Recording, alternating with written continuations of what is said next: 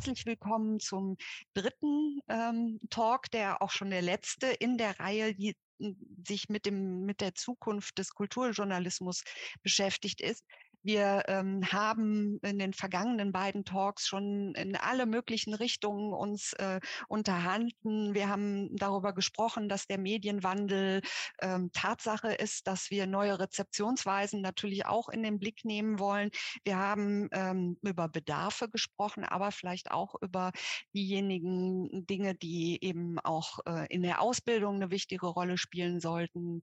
Das heißt, welche Kriterien es eben auch im äh, Kulturjournalismus Journalismus äh, wichtig sind, äh, die sich an neuen Bedarfen auch ausrichten. Wir haben letzte Woche auch über ähm, die Frage von neuen Bezahlmodellen gesprochen, also da äh, in verschiedene Richtungen gedacht. Und heute werden wir auch noch mal fokussiert auf das Thema neue Wege in der Kritik Kulturkritik, Kunstkritik im Kulturjournalismus gehen, vor allem auch im Hinblick darauf, ähm, wie könnte denn eine neue Ausrichtung gehen, welche ähm, Voraussetzungen braucht es dafür, welche Kompetenzen, eine neue Ausrichtung, die auch im Hinblick darauf ähm, vielleicht äh, gucken muss, welche ähm, Themen der Vielfalt auch im Kulturjournalismus äh, eine Rolle spielen sollen. Und ähm, wir werden darüber reden, was vielleicht auch von neuen Medienmacherinnen und Kulturjournalistinnen ähm, selbst gelernt werden kann, aber was eben auch ähm, sozusagen der Blick in die Bedarfe des Publikums ähm, mitbringen kann. Ich habe äh, eine wunderbare Runde heute hier auch ähm, und freue mich jetzt und begrüße an dieser Stelle schon mal ganz herzlich Leonie Pfennig, äh, die unter anderem mit der Initiative And She Was Like Bam, wozu wir gleich noch ein bisschen was sagen werden, uns hier ähm, ihre Expertise mitbringt. Ähm, ich begrüße ganz herzlich Prasanna Omen-Hirschberg, äh, liebe Kollegin und ähm, eben auch wirklich äh, ausgewiesen in Richtung KulturmacherInnen, auch die ähm, uns ihre Expertise hier mitgeben kann. Und Katrin Sohns auch äh, schon mal an dieser Stelle herzlich willkommen von der Taz. Also auch nochmal den Blick aus einer Redaktion. Ähm, und wir haben viel Nur zu ganz kurz vom Tagesspiegel. Ja, vom Tagesspiegel, sorry, genau.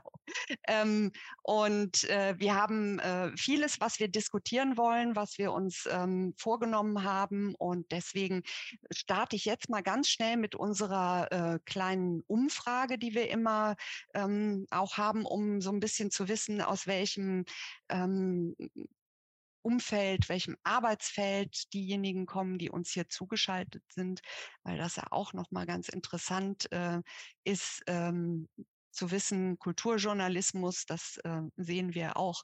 Hier ist natürlich ein Schwerpunkt derjenigen, die uns zugeschaltet sind, aber auch Kulturverwaltung und Kultureinrichtungen. Das hatten wir die letzten Male auch schon. Das ist ganz interessant, einfach nochmal auf abschicken, klicken, das nicht vergessen.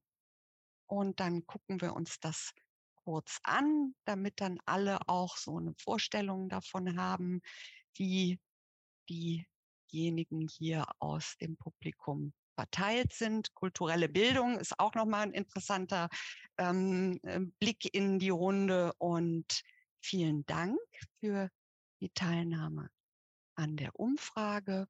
Und wir gehen dann schon direkt in unseren ersten Input, den wir von Prasanna Omen Hirschberg bekommen. Prasanna, die als ähm, Moderatorin und ähm, auch Öffentlichkeitsarbeiterin, Fachautorin ähm, eine lange Erfahrung hat, die äh, vor allem auch als Kulturberaterin viele Institutionen und Kommunen, Ministerien auch begleitet in Change-Prozessen, ähm, die als ähm, ehemalige Vorständin auch der neuen deutschen Medienmacherin auch nochmal ähm, sicherlich ihre Expertise aus dieser Richtung uns mitgeben will will und ähm, die viele Themen aus dem Kulturspektrum bedient, aber vielleicht auch noch mal aus ihrer Perspektive, auch was das Publikum angeht, was eben auch ähm, vielleicht die Rezeptionsverhalten äh, angeht, uns jetzt so einen kleinen Input und Impuls geben wird. Das Mikrofon ist jetzt deines, liebe Präsident.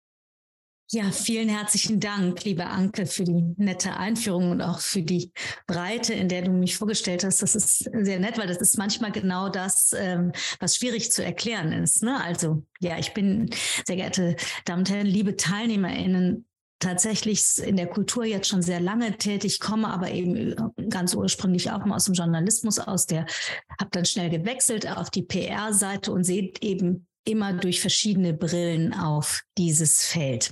Und ich habe Ihnen heute ein paar Beispiele und Empfehlungen mitgebracht, die wir zusammen diskutieren können oder auch weiterentwickeln können. Das habe ich deshalb gemacht, weil ich immer denke, manchmal geht das aus dem Praktischen besser. Ähm, es geht aber nicht darum, irgendjemanden äh, zu bashen oder irgendwelche Themen ähm, oder irgendwelche Rezensenten vor allen Dingen jetzt hier einmal offen zu kritisieren, sondern es geht darum, dass diese Beispiele für etwas stehen, was ich schon seit langer Zeit beobachte und nicht nur ich. Beispiel eins. Bis vor, kurz, äh, vor kurzem habe ich einen von mir geschätzten Musiker getroffen. Er kam entnervt von einer moderierten Lesung, die von zwei migrantisch gelesenen Frauen gestaltet wurde. Er hat sehr vorsichtig, aber durchaus verärgert erzählt, dass das Ganze ein wenig, in Köln sagt man, kummelig war, also so ein bisschen sehr vertraut, wie bei zwei besten Freundinnen. Und er hat das als sehr exkludierend empfunden. Ich habe so zugehört und hatte dann ein kleines Déjà-vu und dann habe ich ihn gefragt, wie wäre das für dich gewesen, wenn da zwei weiße Männer, bekannt aus dem Feuilleton, vielleicht auch noch mit einem Titel versehen gesessen hätten und sich gegenseitig beim Name-Dropping und in ihrer Selbstsicherheit übertroffen hätten. Wäre das auch wirklich so doof gewesen? Und dann kam er ein bisschen ins Grübeln und musste dann irgendwann zugeben, dass da was dran ist. Dass er es als Kulturrezipient und Kulturproduzent in einer männlichen, weißen und auch etablierten Rolle weniger gewöhnt ist, ausgeschlossen, sich ausgeschlossen oder nicht angesprochen zu fühlen. Bitte verstehen Sie mich da nicht falsch. Ich fände es wirklich ausgesprochen schade, wenn sich jetzt niemand mehr trauen würde, ehrlich und kritisch zu sein. Aber die wichtige Frage ist für diese Diskussion heute, ob sich der Raum, in dem Kritik entsteht und geteilt wird, vielfältiger füllen lässt. In der Kulturkritik und auch in der Berichterstattung über Kultur geht es nämlich nicht nur darum, äh, Meinungen zu äußern, sondern auch darum, die Kunstwerke und Künstlerinnen zu verstehen und sie in ihren gesellschaftlichen Kontexten zu verorten, ihre Bedeutung für unser Zusammenleben herauszuarbeiten. Und das Beispiel mit meinem Bekannten ist eins, das sich nicht nur im privaten Raum abspielt, sondern eben auch in der Kulturkritik. Das zweite Beispiel, im Rahmen einer viel beachteten Ausstellung habe ich ein Podium moderiert. Eingeladen waren drei Frauen, die alle einen Migrationsbezug hatten. Zwei Männer waren auch mit dabei, beide herkunftsdeutsch. Gerade die Aussagen dieser Frauen wurden in der Veranstaltung vom Publikum frenetisch gefeiert.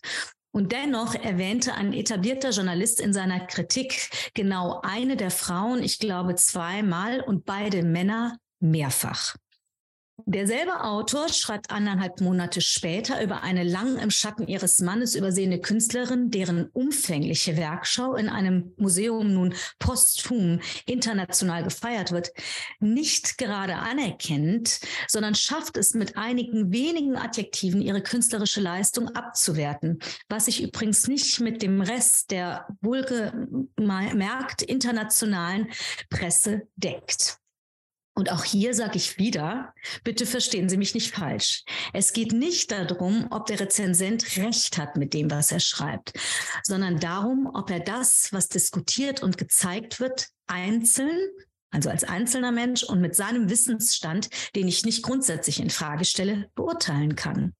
Und aus meiner subjektiven Sicht stellen sich bei diesen Beispielen zwei zentrale Fragen. Erstens, wer zählt eigentlich zu den anerkannten Wissensträgerinnen in der Kultur? Und zweitens, wer bestimmt schlussendlich, was zum Kulturkanon zählt und wie diese Qualität bemessen wird? Und diese Fragen, das merken Sie gerade, beziehen sich vor allem auf den zweiten Teil des heutigen Titels, Voraussetzungen und Kompetenzen für eine vielfältige Kulturberichterstattung. Und der eben erwähnte Journalistinnenverband Neue Deutsche Medienmacherinnen setzt sich mit vielen anderen Initiativen auf deutscher und auch auf europäischer Ebene aus gutem Grund für die Förderung von mehr Diversität unter Journalistinnen ein. Denn daran glauben wir ganz fest, nur wenn wir Menschen aus unterschiedlichen kulturellen, ethnischen und sozialen Hintergründen in den Medienhäusern haben, können wir eine vielfältige und auch inklusive Kulturberichterstattung gewährleisten. Und das hilft nicht nur dabei, übrigens Defizite wie Vorurteile und Stereotype zu bearbeiten. Diversitätssensibler und diskriminierungskritischer Journalismus auf personeller und auch auf thematischer Ebene trägt auch dazu bei, ein umfassenderes Bild unserer Gesellschaft darzustellen. Das ist aus meiner Sicht und von vielen Kolleginnen kein Nice to have, sondern ein Must. Wie können wir das erreichen, insbesondere für den Bereich der Kultur, fragen Sie sich jetzt vielleicht. Hier ein paar Zahlen. Im Jahr 2020 haben die neuen deutschen MedienmacherInnen eine Studie zum Stand der herkunftskulturellen Diversität, also keine anderen Diversitätsdimensionen, in deutschen Medienhäusern veröffentlicht. Laut dieser Studie waren 23 Prozent der Beschäftigten hier Menschen mit Migrationsgeschichte. Das muss man jetzt sagen, das ist ähm, nach zehn Jahren Lobbyarbeit für mehr Diversität ist diese, diese Studie gemacht worden. Ne? Also insgesamt machten zu diesem Zeitpunkt die Menschen 37 37 Prozent der Bevölkerung, Bevölkerung aus mit Migrationsgeschichte. Und dann guckt man auf folgende Zahl. Auf der Leitungsebene ist der Unterschied dann massiv sichtbar. Da waren es nur noch 6,4 Prozent gegenüber 93,6 Prozent. Also die EntscheiderInnen, die auch über die Setzung von Themen entscheiden, sind eben doch noch überwiegend herkunftskulturell deutsch besetzt. Meine erste These. Diversität im Journalismus nimmt nicht zu, wenn wir sie dem Zufall überlassen. Und für den speziellen Kontext Kulturkritik schiebe ich direkt die zweite These hinterher. Wenn Diversität hier nicht auf der Agenda steht bei der Kulturkritik, werden sogar exkludierende Nutzungs- und Rezeptionsgewohnheiten manifestiert. Deshalb die Beispiele von eben. Meine erste Empfehlung. Wenn also beispielsweise nicht-deutsche oder postmigrantische KünstlerInnen rezensiert werden, ist es enorm wichtig, dass sich die Rezensentinnen mit dem speziellen Erfahrungswissen dieser Gruppe auseinandersetzen und eine Sensibilität für die Perspektiven anderer entwickeln jedoch ohne sie als anders zu kennzeichnen. Und das ist zugegebenermaßen immer wieder ein Balanceakt, sollte aber im Einwanderungsland Deutschland im Jahr 2023 eine Selbstverständlichkeit sein. Zweite Empfehlung. Wir müssen grundsätzlich weiterhin daran arbeiten, den Zugang zum Journalismus für Menschen aus unterschiedlichen Hintergründen zu erleichtern. Da sehen Sie auch schon, da, da beziehe ich mich nicht nur auf die herkunftskulturelle Diversität. Das kann zum Beispiel durch gezielte Weiterbildungsangebote und Mentoring-Programme schon an Hochschulen geschehen. Und parallel dazu müssen wir bestehende Strukturen und Netzwerke im Journalismus öffnen und inklusiver gestalten. Dabei sind übrigens unbedingt die Medienhäuser selbst gefordert. Da bin ich auch schon sehr gespannt, was Katrin Sohns gleich sagt. Ähm, also sie sind darin gefordert, ihre Einstellungs- und Förderpraktiken zu überdenken und proaktiv auf mehr Diversität zu achten. Und dann noch ein letzter Punkt für die Diversifizierung im Journalismus. Es macht mich wirklich zunehmend debattenmüde, wenn einzelne Feuilleton-JournalistInnen immer noch die Qualitätskarte ziehen, wenn ihnen eine Debatte nicht passt. Ob es nun um strukturelle Fragen wie die Besetzung von IntendantInnen geht, beispielsweise, oder aber, wenn eine nicht eurozentristische Perspektive einbezogen wird, die über das eigene Erfahrungswissen hinausgeht. Ich sage, vielfältige Kulturberichterstattung erfordert einfach Interdisziplinarität als Kompetenz, also das Wissen und die Fähigkeiten über Disziplinen und Genres hinweg zu arbeiten. Und ich meine damit übrigens auch, dass Kulturkritik sich in einer zunehmend digitalisierten Welt mit den Plattformen vertraut machen muss, auf denen sich andere Leserinnen und Nutzerinnen als diejenigen von Tageszeitungen und Radiosendern tummeln. Das hätte vielleicht auch ein bisschen Einfluss auf die mitunter, wie ich finde, enorm herablassende Tonalität. Und ich ende nun mit den Chancen einer inklusiven Kulturberichterstattung. Wir wollen ja nach vorne gucken. Fundierte Kritik kann Werke und KünstlerInnen in Beziehung setzen, sei es zu historischen Entwicklungen, zu tagesaktuellen Debatten oder auch zu kulturellen Strömungen. Also spielt sie wirklich eine zentrale Rolle für die gesamte Gesellschaft, um uns zu einem tieferen Verständnis auch im Hinblick auf unsere gemeinsame Identität zu verhelfen. Das funktioniert aber nur, wenn wir auch in der breiten Öffentlichkeit für mehr Akzeptanz und Wertschätzung kultureller Vielfalt eintreten. Und das heißt, eine vielfältige Kulturberichterstattung kann nur dann erfolgreich sein, wenn sie auf ein aufgeschlossenes und interessiertes Publikum trifft, das die verschiedenen Perspektiven und Stimmen wahrnimmt und schätzt. Vielen Dank. Vielen Dank, liebe Prasanna. Äh, im, im, Chat kam schon jetzt äh, viel Zustimmung und äh, äh, Bedankung für eben auch diesen Blick und diese Perspektive, die wir gleich auch nochmal diskutieren wollen. Ich will nochmal eben an alle sagen, äh, es steht schon auch im Chat, äh, Fragen kann man gerne jetzt auch nochmal in dem F&A-Kasten sammeln. Aber das war jetzt mal super, dass wir schon unsere Leitplanken haben, in denen wir uns gleich weiter voran bewegen. Vielen Dank ähm, erstmal für den Aufschlag, Prasanna. Und wir gehen direkt weiter zum nächsten Impuls, der von Leonie Pfennig kommt, die als äh, freie Autorin, Kritikerin und Redakteurin arbeitet. Ähm, sie ist äh, auch Teil dieser Initiative And She Was Like Bam. Da wird sie vielleicht gleich auch noch mal ein bisschen was äh, drüber sprechen. Ähm, du schreibst Texte für Monopol, ähm, für die Kölner Stadtrevue und äh, für viele ähm, eben Kulturplattformen ähm, auch. Und ähm, du hast jetzt gerade, das tue ich gleich auch nochmal in den Chat, eine interessante Publikation am Start und bist äh, Mitglied des äh, KunstkritikerInnenverbandes, heißt es eigentlich Innen? Ja, ne? Ähm, äh, AIKA ähm, und äh, hast den äh, Carlo Mierdendorf-Preis ähm, letzt, letztes oder vorletztes Jahr erhalten. Äh, vorletztes Jahr. Vorletztes Jahr schon, ne? Ähm, ähm, auch nochmal ein interessantes Konstrukt. Vielleicht äh, können wir darüber auch nochmal mhm. reden, über diesen Preis. Aber jetzt erstmal dein Part, dein Mikrofon. Ja, vielen Dank für die Einladung und dafür, dass ich jetzt die Seite der Kritik hier vertreten darf heute. Ähm, ich habe mein kurzes Input unter zwei Fragen gestellt, ähm, denen ich nachgehen möchte, auf die ich aber, das kann ich jetzt schon sagen, keine finale Antwort geben werde. Die erste Frage lautet Kritik, aber für wen? Die zweite Frage lautet Kritik, aber wer kann sich das leisten? Ähm, ich habe, wie du das eben schon schön gesagt hast, danke, danke für die Einleitung, äh, am Museum gearbeitet, in der Galerie, bei Verlagen, in Zeitungsredaktionen. Ich kenne die verschiedenen Seiten ähm, seit 2015 bin ich jetzt selbstständig als freie Autorin, aber auch als Autorin für Kataloge, für Ausstellungstexte. Ich arbeite aber auch als Lektorin, als Redakteurin mit Texten von anderen und berate Institutionen zur Kommunikation. Und dieses Portfolio beantwortet vielleicht schon in Teilen die zweite Frage, Kritik, wer kann sich das leisten? Ich könnte vom Schreiben alleine nicht leben oder anders gesagt, ich möchte eigentlich nicht davon abhängig sein. Hm.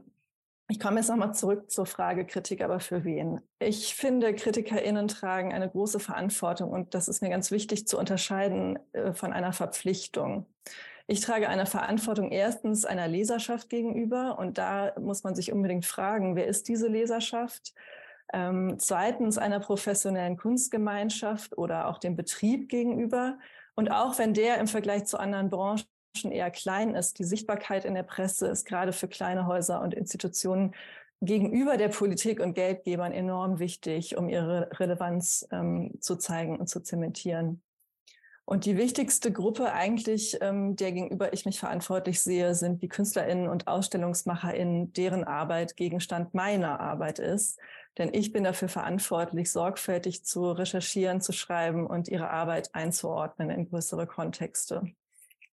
Ähm, wem gebe ich also Raum? Wen schlage ich vor? Welche Namen nenne ich, wenn ich eine Gruppenausstellung rezensiere, wo zum Beispiel 20 Beteiligte dabei sind? Ähm, für mich, also ich stelle mir diese Frage immer sehr bewusst und wähle dann zum Beispiel die Künstlerin, die vielleicht noch keine große Galerie im Rücken hat oder das Werk, das inhaltlich wirklich etwas zu sagen hat, die Kuratorin, deren Arbeit ich schätze. Und wenn ich die Wahl habe ähm, zwischen verschiedenen Ausstellungen, die ich irgendwo vorschlagen oder pitchen kann, dann schlage ich eine nicht männliche Person vor. Auch das ist eine Verantwortung, die ich mir ähm, auferlegt habe. Ähm, ich glaube, es gibt da genug andere ähm, Kollegen und Kolleginnen, die diese Männer trotzdem noch abdecken. Das liegt nicht nur in meinem Bereich. Mm, um nochmal auf die Funktion oder vielleicht auch den, den Beruf der Kritikerin zurückzukommen. Ich sehe meine Aufgabe eigentlich eher als Vermittlerin, ähm, denn als Kritikerin, die ein Urteil spricht und dann hat dieses Urteil Anspruch auf Gültigkeit. Ich entscheide, wem ich eine Plattform biete und wem ich meine Zeit schenke, also auch welche Ausstellung ich besuche und welche ich vorschlage.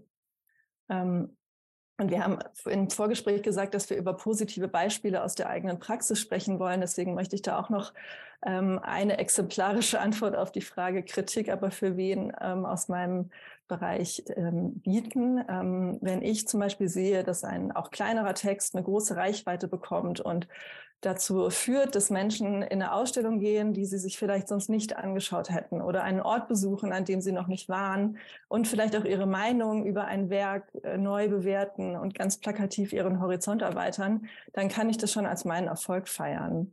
Ähm, dazu vielleicht auch noch mal ganz konkret ein Beispiel. Ich habe neulich in, ähm, in der Lokalzeitung äh, ein paar Kulturtipps gegeben und mich dafür ausgesprochen, einfach mal Galerien zu besuchen, statt immer nur Museen weil es da doch immer Berührungsängste gibt, ähm, gerade von Menschen, die nicht so häufig in dem Umfeld unterwegs sind. Und ein Galerist berichtete mir gleich am nächsten Tag, dass Leute nur aufgrund dieses Artikels ähm, bei ihm in der Ausstellung waren.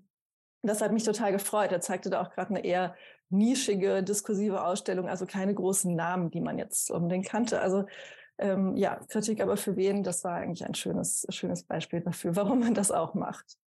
Mhm die Menschen verlassen sich ja auf das Urteil von Menschen wie mir. Und ähm, ja, da ist die Frage Kritik aber für wen? Wie erreiche ich die, die sich eben keine Zeitung leisten können, die keine Zeitung lesen, die auch kein Digitalabo haben? Ähm, das führt vielleicht schon über zur nächsten Frage Kritik, aber wer kann sich das leisten? ähm, wir haben ja auch im äh, im Titel dieses oder in der Beschreibung dieses Vortrags über Aufmerksamkeitsökonomie gesprochen. Und die gilt, glaube ich, nicht nur für das Publikum, sondern auch für meinen Berufsstand. Ich muss abwägen zwischen dem, wofür ich meine Zeit investiere. Also fahre ich zwei Stunden irgendwo hin, um mir eine Ausstellung anzugucken und den Themen, die ich aber auch wirklich wichtig finde und loswerden möchte und äh, platzieren möchte oder die Arbeiten, die ich sichtbar machen möchte. Die Erkenntnis, man kann dem leider nie allem gerecht werden. Ähm, ich habe also ein begrenztes Kontingent an meiner Zeit, die ich der Kritik widmen kann, leider. Ich kenne aber auch niemanden im Kunstbetrieb, der nur von journalistischen Texten leben kann. Äh, die, ein Großteil dieser Schreibarbeit ist dann doch anders sichtbar in Katalogen, in Übersetzungen, in Lehraufträgen, PR-Arbeit. Ähm, viele Kollegen wechseln ganz an Institutionen, werden KuratorInnen, gehen in die freie Wirtschaft. Also ich glaube, diesen Begriff oder diese Vorstellung des freien, unabhängigen Kritikers oder Kritikerin ähm, den, den gibt es einfach nicht oder nicht mehr. Und vielleicht muss man da auch mal über ein Rebranding dieses, dieses Begriffs sprechen. ähm, ja, auch zu dem Thema, es war auch in den letzten Web-Talks schon mal die Rede von neuen Formaten und neuen äh, Formen des Publizierens. Ähm, das ist äh, absolut wichtig und richtig, aber äh, so kenne ich das zumindest, online ist immer noch schlechter bezahlt als Print. Für denselben Text bekomme ich bei einem Magazin äh, weniger Geld, wenn der online publiziert wird, als wenn er gedruckt wird, auch wenn die Reichweite viel größer ist. Und die Arbeit, die da drin steckt, ist natürlich auch dieselbe. Ähm, da kann man vielleicht auch noch ergänzen und vielleicht können wir da später auch in der Diskussion noch zu kommen. Wie immer ist der Kunstbereich zumindest in Deutschland der letzte, der auf mediale Trends aufspringt und neue Modelle wirklich für sich nutzbar macht und ähm, ja zugänglich macht. Ähm, ja, äh, Kritik, wie, wie kann man sich das leisten? Ich möchte vielleicht da auch nochmal auf ein Beispiel kommen und meine eigene Strategie oder meine Lösung, ähm, die ich immer wieder, ja, oder die ich mir so gefunden habe. Und das sind wirklich eigene Formate. Ich habe And She Was Like Bam mitgegründet. Das ist eine feministische Initiative aus dem Rheinland, die im Bereich Kunst und Kultur agiert. Ähm, wir organisieren Veranstaltungen zur Bildung ähm, und Selbst, Selbstbildung, Weiterbildung wir publizieren aber auch und ähm, haben neben einem monatlichen Newsletter mit längeren Texteditorials auch ein Website-Magazin. Auch da leider oft unbezahlt. Das steht und fällt mit Förderung. Aber ähm, wir nutzen dieses Magazin als Generator für neue Ideen, für ein wirklich stetig wachsendes Netzwerk, aus dem sich immer wieder andere ähm, äh, ja, ähm, Produktionen ergeben. Und ähm, vor allem, und das ist eigentlich das Wichtigste, ist es eine Plattform, bei der wir darüber entscheiden können, wen wir für Texte anfragen.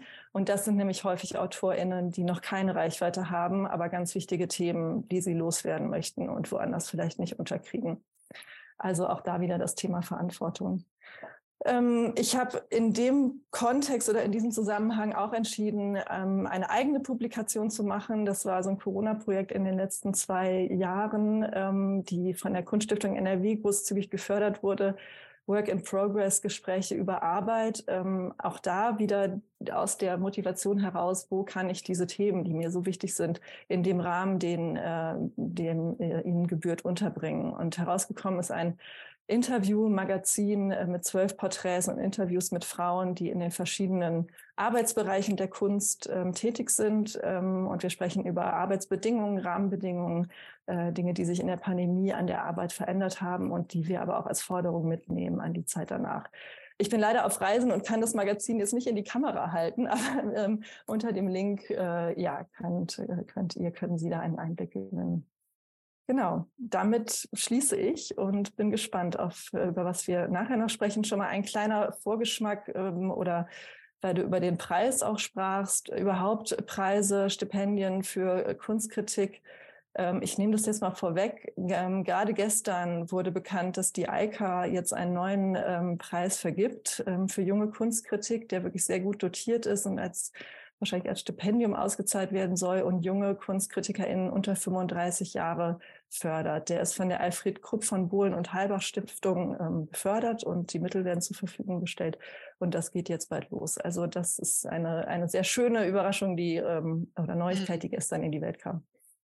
Ja, super. Das greifen wir äh, gerne mhm. nochmal auf, weil äh, wir ja auch über Kompetenzen und mhm. Ausbildung und Rahmenbedingungen gleich sprechen wollen. Aber vielen Dank auch nochmal aus dieser Perspektive zu berichten, wirklich auch ähm, nochmal das Thema, äh, kann man eben äh, davon leben, beziehungsweise wie sind Arbeitsbedingungen, spielen ja auch eine Rolle. Und das äh, passt jetzt ganz schön, nächsten äh, Impuls, ähm, den wir nämlich jetzt mal äh, von der anderen Seite sozusagen aus diesem Ökosystem bekommen. Ähm, liebe Katrin Sohns, die ähm, deine Arbeit, die du ja im letzten Jahr, glaube ich, ne, im Sommer letzten Jahres hast du angefangen im äh, Tagesspiegel, ähm, jetzt auch äh, übernommen hast, um sozusagen auf dieser Seite vielleicht auch Dinge zu bewirken. Wir sind ganz gespannt, ähm, was du berichtest. Du bist ähm, Kulturwissenschaftlerin, hast auch als Kuratorin gearbeitet, hast lange Zeit auch ähm, im Ausland für das Goethe-Institut Formate und Programme entwickelt, dass er vielleicht auch so eine interessante ähm, äh, Sichtweise vielleicht auch heranzugehen. Wie geht denn Veränderung? Wie können wir hm, uns neuen Herausforderungen stellen? Und ähm, in diesem Zusammenhang sind wir natürlich super gespannt, was du als Ressortleiterin Kultur beim Tagesspiegel uns erzählen kannst, was so ein paar Einblicke in deine Arbeit auch mitbringst. Ja, vielen, vielen Dank ähm, auch für diese ähm, schöne Einführung. Und ähm, ich habe auch tatsächlich eine Kollegin schon gesehen, eine ehemalige Kollegin vom Goethe-Institut, das was mich sehr freut. ähm, ja, ähm, ich habe meinen Impuls in fünf ähm, kleine Kapitel unterteilt. Ich steige ein mit dem Fall Göcke, denn das war ein, für mich ein sehr interessanter Moment. Ähm, ich denke, wir sind alle mit der Causa vertraut. Ähm, die Frage, die sich mir unmittelbar stellte, war, haben Kunstkritiker und Kunstkritikerinnen tatsächlich noch eine solche Bedeutung und eine solche Macht? Der Fall Wiebke Hüster ist vielleicht besonders. Tatsächlich hat sie sich als Tanzkritikerin ein Monopol in dieser Region Deutschlands aufgebaut und sie schreibt für eine der wichtigsten Zeitungen Deutschlands. Ähm, das ist ein Privileg und damit ist auch Macht verbunden. Und doch fehlte mir etwas in der Debatte, eine ehrliche Fragestellung dazu, ob Kunstkritiker und Kunstkritikerinnen diese Macht wirklich noch haben. Äh, und um hier eine Kuratorin aus der NZZ zu zitieren, die auch zu diesem Thema schrieb, was als Verteidigung von Kulturkritik in den Medien vorgebracht wurde, klang, als hätte sich der unappetitliche Vorfall vor 50 Jahren zugetragen.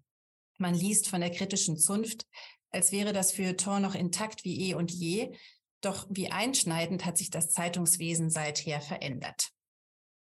Ähm, ich steige ein mit einer mir sehr wichtigen Aussage. Darüber haben wir gestern auch schon ähm, diskutiert. In meiner, äh, meiner Meinung nach ist Kunstkritik wichtig und essentiell. Warum? Weil wir uns nur so ernsthaft und nah wirklich mit der Kunst auseinandersetzen. Nicht nur mit unseren persönlichen Belangen, nicht nur mit Metadebatten, sondern mit der Kunst an sich. Wir schenken ihr damit Bedeutung, Aufmerksamkeit. Ich glaube sehr an die Kraft von Kunst, auch an in, in ihrer Kraft, Dinge zu verändern.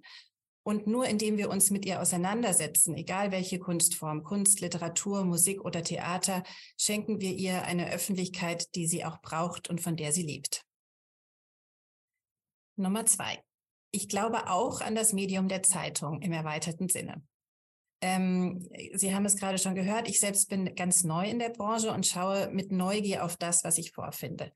Natürlich bin ich seit jeher begeisterte Zeitungsleserin, aber man blickt hinter die Kulissen ähm, und so wird einem noch deutlicher, welcher Service hinter einer Zeitung steht.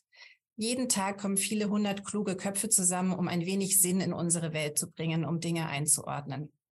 Gerade in unserer heutigen Zeit, in der wir alle mit so vielen Informationen bombardiert werden, gerade in diesem Rauschen braucht es kluge Köpfe, wache Geister, und auch Leute, die eine Relevanz erkennen, erkennen können ähm, und vielleicht auch erkennen, erahnen können, was im Rückblick einmal etwas zählt.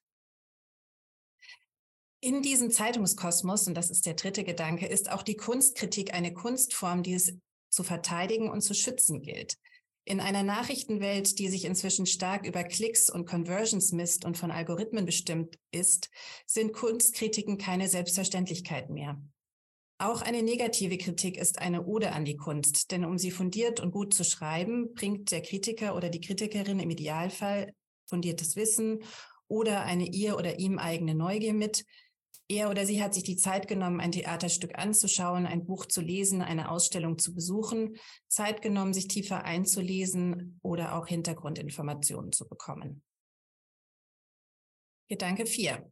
Zeitungen sind in der Krise und Kunstkritik als Textform ist in der Krise. Wir haben es bereits gehört, ähm, hinterfragt wird vieles. Es wird gefragt, wer kritisiert, wer darf überhaupt wen kritisieren, wer hat die Macht, wer hat sie nicht, wer kann es sich leisten zu schreiben, wer darf zu welchem Thema schreiben und natürlich auch, worüber wird geschrieben, was zählen wir zu dem so, sogenannten Kanon. Auch den Gedanken haben wir schon gehört. Ähm, Im Zuge der Vorbereitung zu diesem Talk bin ich wieder auf das kleine legendäre Bändchen von John Berger zurückgekommen, ähm, Ways of Seeing. Das ist ein kleines Büchlein, was basiert auf einer Serie der BBC. Ähm, und er schreibt, die Art und Weise, wie wir Dinge sehen, wird von dem beeinflusst, was wir wissen oder was wir glauben. Im Mittelalter, als die Menschen an die physische Existenz der Hölle glaubten, muss der Anblick von Feuer etwas anderes bedeutet haben als heute. Wir sehen nur, was wir sehen. Schauen ist ein Akt der Wahl. Wir schauen nie nur auf eine Sache. Wir schauen immer auf die Beziehungen zwischen den Dingen und uns selbst. Unser Blick ist ständig aktiv, ständig in Bewegung, ständig hält er die Dinge in einem Kreis um sich selbst und konstituiert das, was uns gegenwärtig ist, so wie wir sind. Unsere Gesellschaft ist diverser geworden. Deutschland ist ein Einwanderungsland und in den letzten Jahren hat sich der Kulturbetrieb in Hinblick auf seine Themen endlich, muss man sagen, diversifiziert und aufgefächert. Behält man die Worte von Berger im Blick, steht die Frage im Raum, wie kann sich diese Diversität und das damit verbundene Wissen auch in der Kunstkritik abbilden? Im gleichen Maße, wie sich die Kultur ständig verändert, im gleichen Maße, wie sie von überraschenden künstlerischen Impulsen lebt, muss sich auch die Kritik verändern, muss sie aufgefächert werden. Dabei geht es auch mir nicht um Diversifizierung als Hashtag, sondern es geht darum, wie wir andere Zugänge, Fragestellungen, aber auch Themen in die Debatten bringen können. Denn im Kern geht es hier um gesellschaftliche Teilhabe und es geht um Demokratie. Fünftens, es muss also gelingen, die Stimmen derer, die Kritiken schreiben, zu diversifizieren. Informierte Kunstkritik ist wichtig. Ich bin der Meinung, dass jeder Beitrag, nicht jeder Beitrag zu jedem Thema wertvoll ist. Wissen ist essentiell, aber die Frage ist, welches Wissen und wie kann es gelingen, die Zugänge in der Zeitung zu öffnen? Eine zentrale Frage ist dabei, und auch das wurde schon angesprochen, wer setzt die Themen? Auf welchen Plattformen treiben wir als Zeitungsmacher oder Zeitungsmacherinnen uns herum? Ähm, und woher kommen die Themenvorschläge? Eine weitere, ein weiterer wichtiger Punkt in dieser Diskussion ist für mich, dass man von Anfang an tatsächlich crossmedialer denkt ähm, und auch mehrere Stimmen und mehrere Formen ähm, zu einer Inszenierung, zu einer Ausstellung, zu einem Buch zu Wort kommen lässt. Ähm, wir alle sind mit den Formaten bekannt, ob es Kurzvideos sind oder Insta-Posts. Ähm, das sind natürlich alles Möglichkeiten, um auch eine jüngere Leserschaft zu erreichen. Ich persönlich liebe das Format auch der Podcast sehr, ähm, auch weil es sehr demokratisch ist. Ähm, das sind einige Beispiele, auf die wir nachher noch zurückkommen können. Ein weiterer Gedanke dazu, aus dem angelsächsischen Raum kommend, ist es sicherlich auch noch einmal interessant, ähm, das Thema der Lesbarkeit von Kunstkritiken in Deutschland ähm, genauer unter die Lupe zu nehmen. Vielleicht können wir auch dazu gleich diskutieren. Und abschließend möchte ich tatsächlich auch auf den, das Experiment des Tagesspiegels eingehen, der ja im Oktober einen Relaunch ähm, gemacht hat und explizit darauf setzt, die Redaktion zu öffnen und neben den festen Redakteurinnen ähm, und Redakteuren ein Netzwerk an klugen Köpfen weltweit aufzubauen, die für diese Zeitung schreiben können. Dabei geht es darum, ähm, das Wissen von Expertinnen im weiten Sinne reinzuholen und damit auch ganz automatisch zu diversifizieren. Ähm, ich sage es ganz offen und ich kann gerne darauf nochmal äh, nachher eingehen. Das ist im operativen Alltag nicht immer leicht. Das stellt uns auch vor Herausforderungen. Ähm, auch das Problem der Bezahlungen, darüber haben wir gerade auch schon, äh, darüber haben wir gerade gehört, ähm, ist nicht äh, gelöst. Ähm, auch hier die Frage, wer kann es sich leisten, als Freie für uns zu arbeiten. Aber die Vision und die Idee des neuen Tagesspiegels ähm, ist für mich sehr interessant ähm, und wir denken dies als Redaktion auch immer weiter. Im Kulturressort bedeutet dies, dass perspektivisch auch Künstler und Künstlerinnen, Kuratorinnen, Kulturschaffende, Autorinnen, Kulturpolitiker ähm, etc. für uns schreiben können. Und auch meine eigene Personalie ist Teil dieses Konzeptes. Sie haben es eingangs gehört. Ähm, ich bin keine ausgebildete Journalistin, sondern Kulturwissenschaftlerin und Kuratorinnen, Kuratorin. Ähm, und im Sinne der oben erwähnten Teilhabe ähm, fand ich dieses Experiment einfach irrsinnig spannend ähm, und ähm, bin nun Teil davon. Ähm, was wir sehen, vielleicht nur kurz als Ausblick noch, ist, wir sehen eine Verjüngung unserer Leserschaft. Das ist alles ja noch sehr jung, insofern stehen wir noch ganz am Anfang. Ähm, aber es, es äh, zeigt sich deutlich. Und was wir auch sehen, und das ist vielleicht auch ganz spannend für die Diskussion, ist, dass sich ähm, auch Leute mit anderen Hintergründen bei uns bewerben. Ähm, das heißt, ähm, in der letzten Bewerberunde der Volos hat sich dieses ähm, neue Konzept bereits bewährt. Vielen Dank. Wunderbar, das äh, ist äh, jetzt eine schöne Vorlage äh, auch für die Diskussion. Ich greife nämlich gleich was raus schon aus dem F&A-Kasten, der sich schon ein bisschen äh, füllt. Aber vielen Dank, liebe äh, Katrin, dass du ähm, uns eben auch noch mal reinblicken lassen hast äh, in die Erfahrungen, die ihr gemacht habt mit eben auch einer Veränderung und einer äh, Öffnung, ja, die, ähm, wie du schon gesagt hast, nicht so einfach ist, das auch im, im äh, operativen Alltag umzusetzen. Und äh, darum geht es. An dieser Stelle befinden wir uns ja gerade. Ne? Was, was geht, was kann man machen?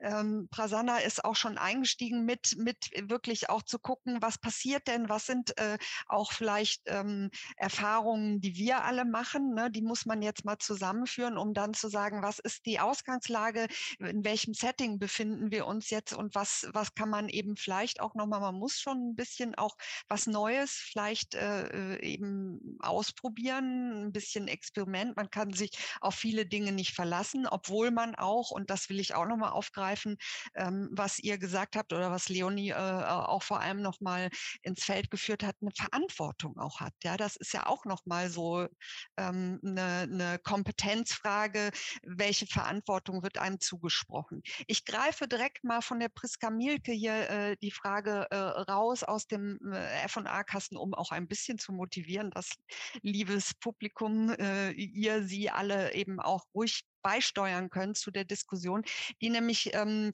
nach den Diskursräumen ganz gezielt äh, äh gefragt hat. Und zwar, ähm, wie können KritikerInnen Diskursräume jenseits der etablierten Printmedien beziehungsweise des öffentlich-rechtlichen Rundfunks eröffnen, beziehungsweise auch nochmal, äh, inwiefern muss sich auch die Arbeitsweise der Kritikerinnen den Medienwandel anpassen? Das ist, glaube ich, eine ganz gute ähm, Vorlage, wo wir mal so in alle möglichen Richtungen auch blicken können. Wer von euch mag da vielleicht drauf antworten?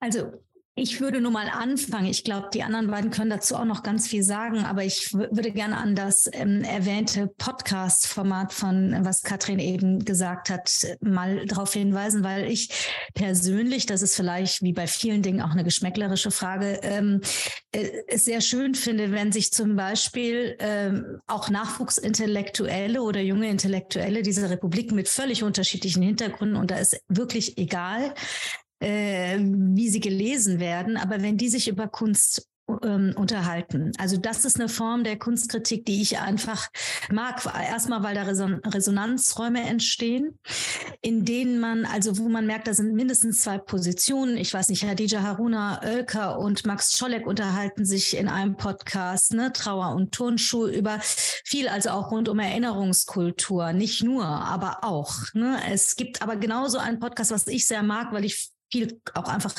äh, Hochkultur sozusagen moderieren muss und ähm, Giovanni Di Lorenzo und es fällt mir gerade der andere Name nicht ein, macht mit dem Autor von Generation Golf. Es fällt mir gerade nicht ein, vielleicht fällt es euch an. Ähm, aber die machen ein äh, wirklich ein ganz fokussiertes Podcast zu Kunst. Das ist, glaube ich, vom Zeitmagazin natürlich. Und ähm, auch da, finde ich, wird sich anders darüber, Florian Ellis, danke, ist mir gerade entfallen. Vielen Dank. Vielen Dank. Ja, genau.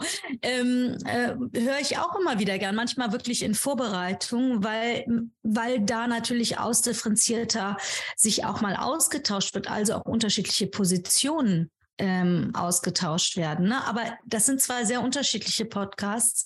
Ich glaube, es gibt noch ganz viele Räume, aber ich finde, es gibt andere Formen der Unterhaltung.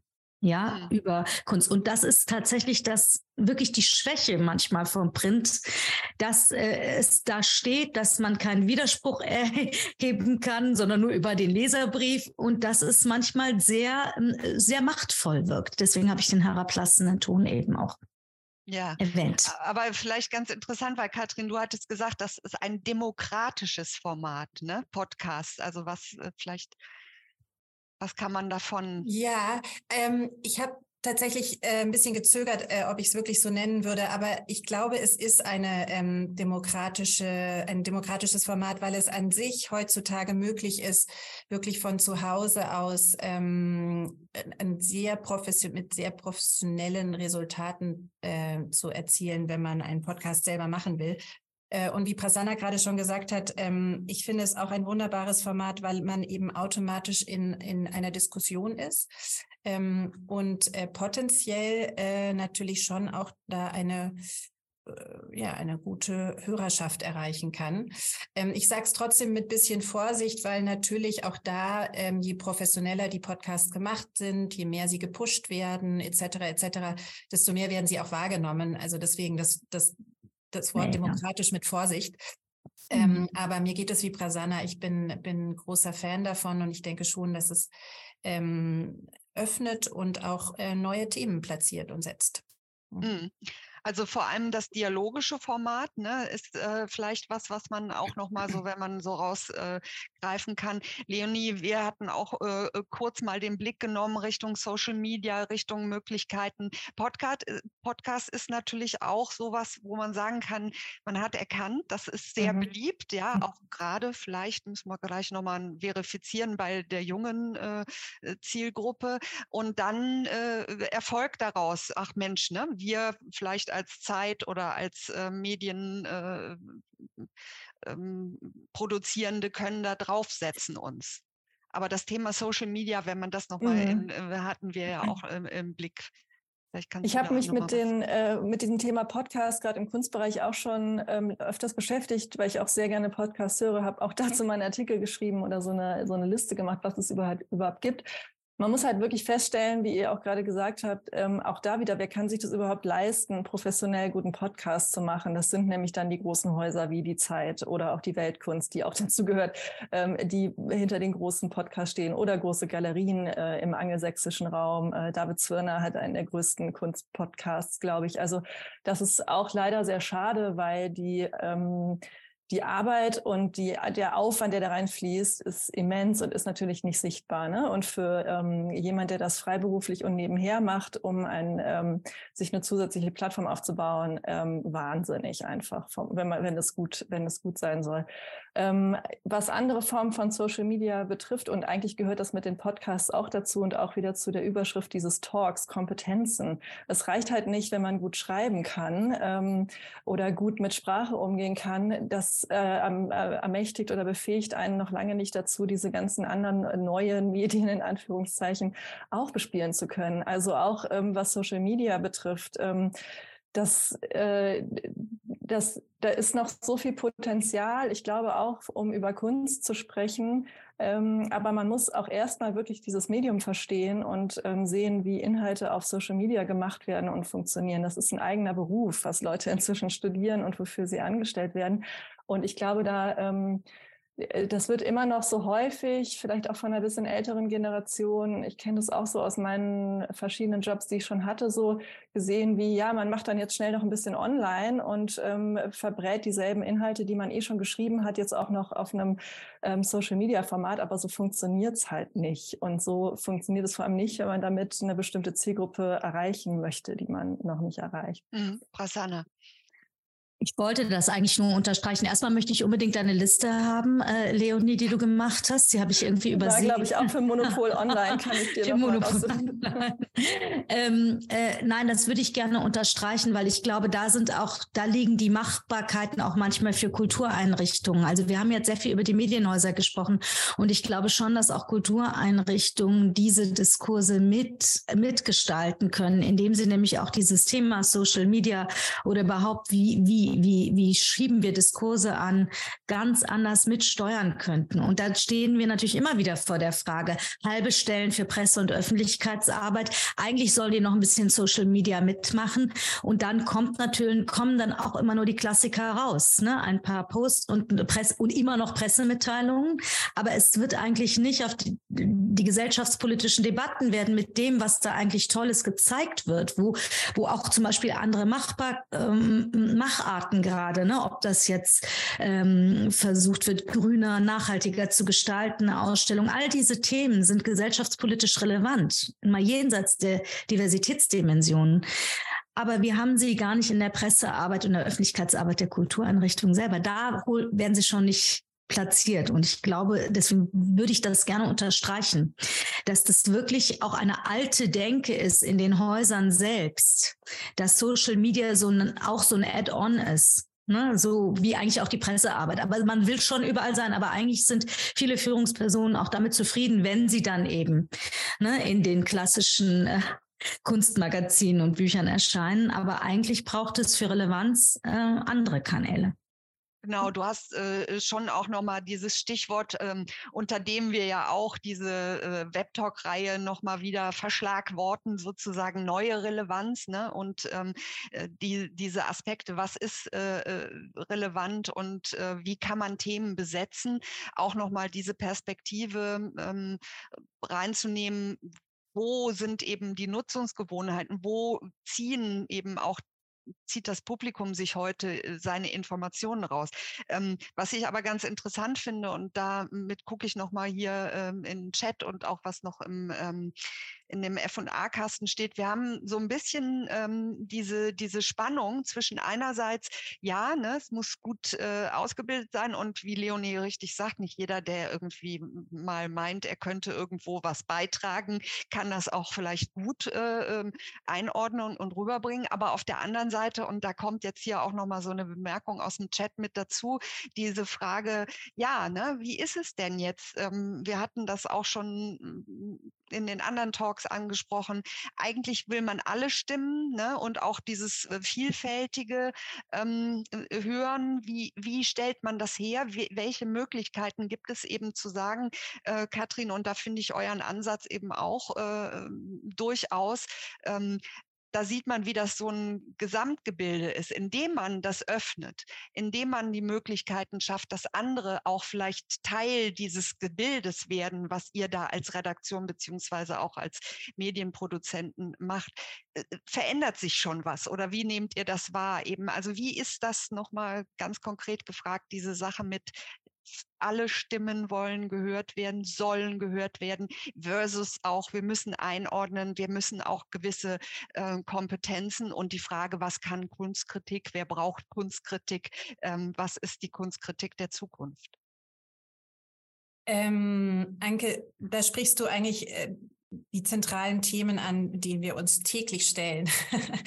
ähm, ich habe es vorhin gesagt, das Konzept ist da und, ähm, und ich habe auch betont, ich finde es unglaublich spannend, dass man eben jetzt äh, die Offenheit hat, schnell andere Stimmen auch reinzuholen. Ähm, Im Redaktionsalltag sehe ich mich mit äh, der Herausforderung konfrontiert oder wir uns alle, dass äh, gerade eben der, der Zeitungs- oder der Medienbetrieb irrsinnig schnell ist. Und wie du gerade gesagt hast, dass natürlich einfach Profis sind, die in diesem schnellen Betrieb auch ähm, es gewohnt sind zu agieren und zu, zu liefern ähm, und auch professionell zu liefern. Das hat Leonie gerade im Hinblick auf den Podcast angesprochen. Das ist wirklich wichtig zu betonen, dass man sich eben nicht einfach hinter sein Mikro setzt und plötzlich ähm, ein Podcast-Star wird, es sei denn, man ist sehr talentiert, ähm, sondern auch da, man braucht die Expertise. Das Gleiche gilt beim Schreiben. Und das heißt, die Herausforderungen, die wir sehen, ist, dass ähm, wir dann eben Texte oder Themen beauftragen ähm, und bei ähm, Autoren, die nicht professionelle Journalisten sind, ähm, beispielsweise Deadlines nicht ganz so streng eingehalten werden oder wir müssen eben die Texte doch noch mal leicht redigieren, weil sie vielleicht stilistisch nicht so ähm, äh, sind, wie, wie unser Anspruch ist. Ähm, wir haben natürlich auch viel Übersetzungsarbeit, weil wir das äh, international denken. Das heißt, ähm, wir laden Stimmen aus der ganzen Welt ein. Ähm, und all das jetzt in den, ich sag mal, klassischen Redaktionsalltag zu integrieren, ist, ist das braucht Zeit. Mhm. Aber wir haben kleine Beispiele. Ähm, wir hatten jetzt zum Beispiel ähm, tatsächlich auch äh, durch das Goethe-Institut ähm, hatten wir äh, eine kleine Kooperation mit einer Filmkritikerin aus Bangladesch im Rahmen der Berlinale, die jeden Tag ein, äh, einen kleinen Kolumne hatte, wie sie die Berlinale wahrnimmt, welche Filme, welche Themen sie besonders interessant fand und da ähm, ging es mir explizit darum, eben auch den Blick aus dem globalen Süden reinzuholen.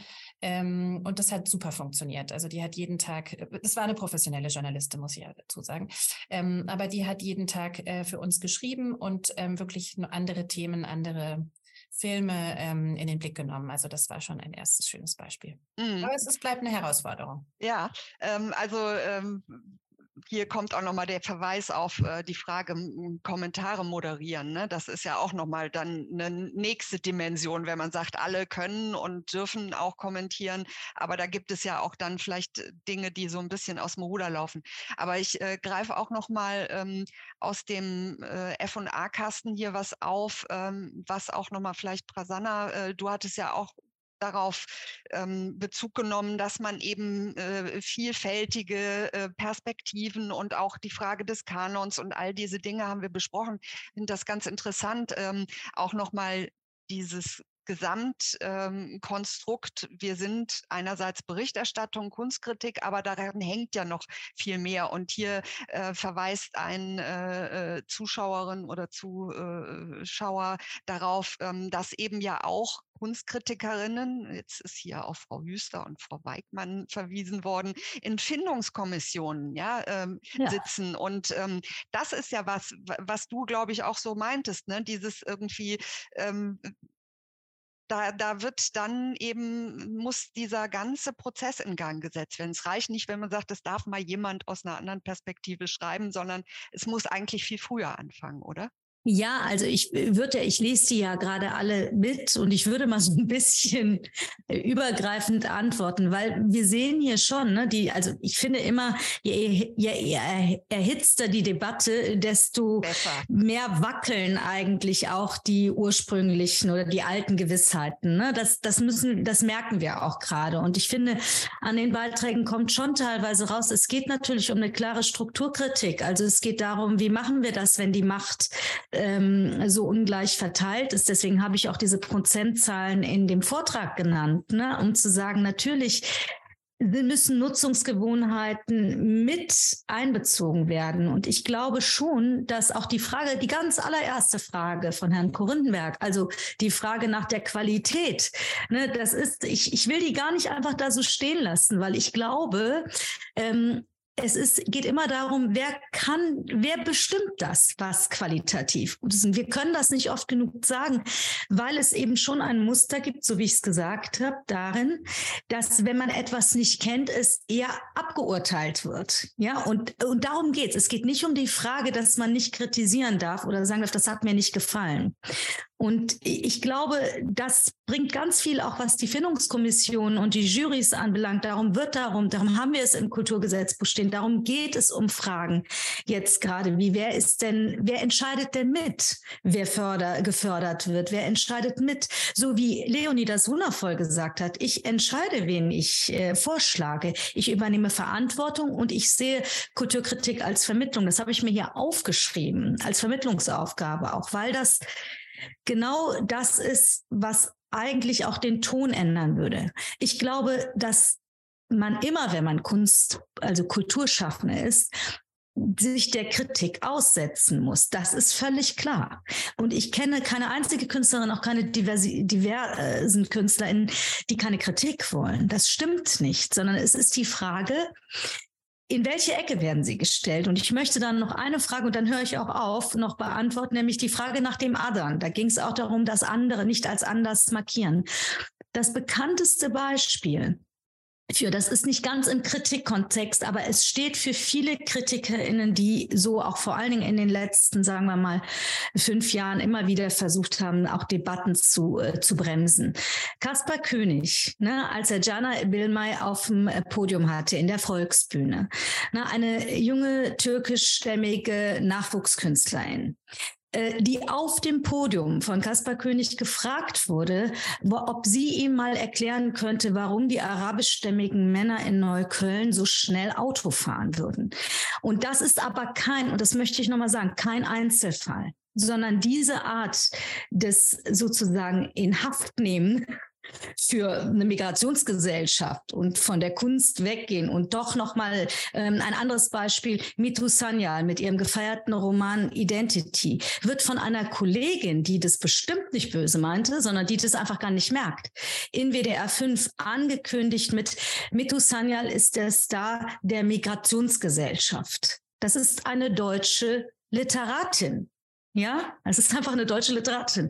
Und das sind die Themen, mit denen wir uns in der Kritik gerade beschäftigen und wo es nicht darum geht, zu sagen, alle sind Vogue. Und das, der Vorwurf kommt ganz schnell. Ne? Ja, ja, das ist, äh, ist sicherlich, äh, ich meine auch dieser Lernprozess, den wir ja nochmal vielleicht auch in, in den äh, Fokus nehmen sollen. Wer muss wann, wie auch auf einem gewissen Level sein und darf nicht mehr irgendwelche Stereotypen einfach so reproduzieren. In dem Zusammenhang will ich vielleicht auch nochmal an Leonie ähm, die Frage mitnehmen äh, von Alexandra Gulsarova, die äh, sagt, also ich habe das Gefühl, dass man versucht, eben neue Themen unterzubringen. Du hast das ja eben so schön gesagt, ich mache das bewusst. Ne? Ich, die männ männlichen Künstler können von jemand anders besprochen werden. Ich sehe zu. Aber hast du auch die Erfahrung gemacht, dass es irgendwie schon auch eine gewisse gläserne Wand gibt, gegen die man da rennt? Total, auf jeden Fall. Also das merke ich immer, wenn ich ähm, äh, ja auch häufig Ausstellungen vorschlage, die in ein bisschen kleineren Räumen ähm, stattfinden ne? und nicht in ähm, äh, Namen, die man vielleicht noch nicht gelesen hat. Auch da merke ich manchmal Hartnäckigkeit zählt sich aus, aber leider auch nicht immer.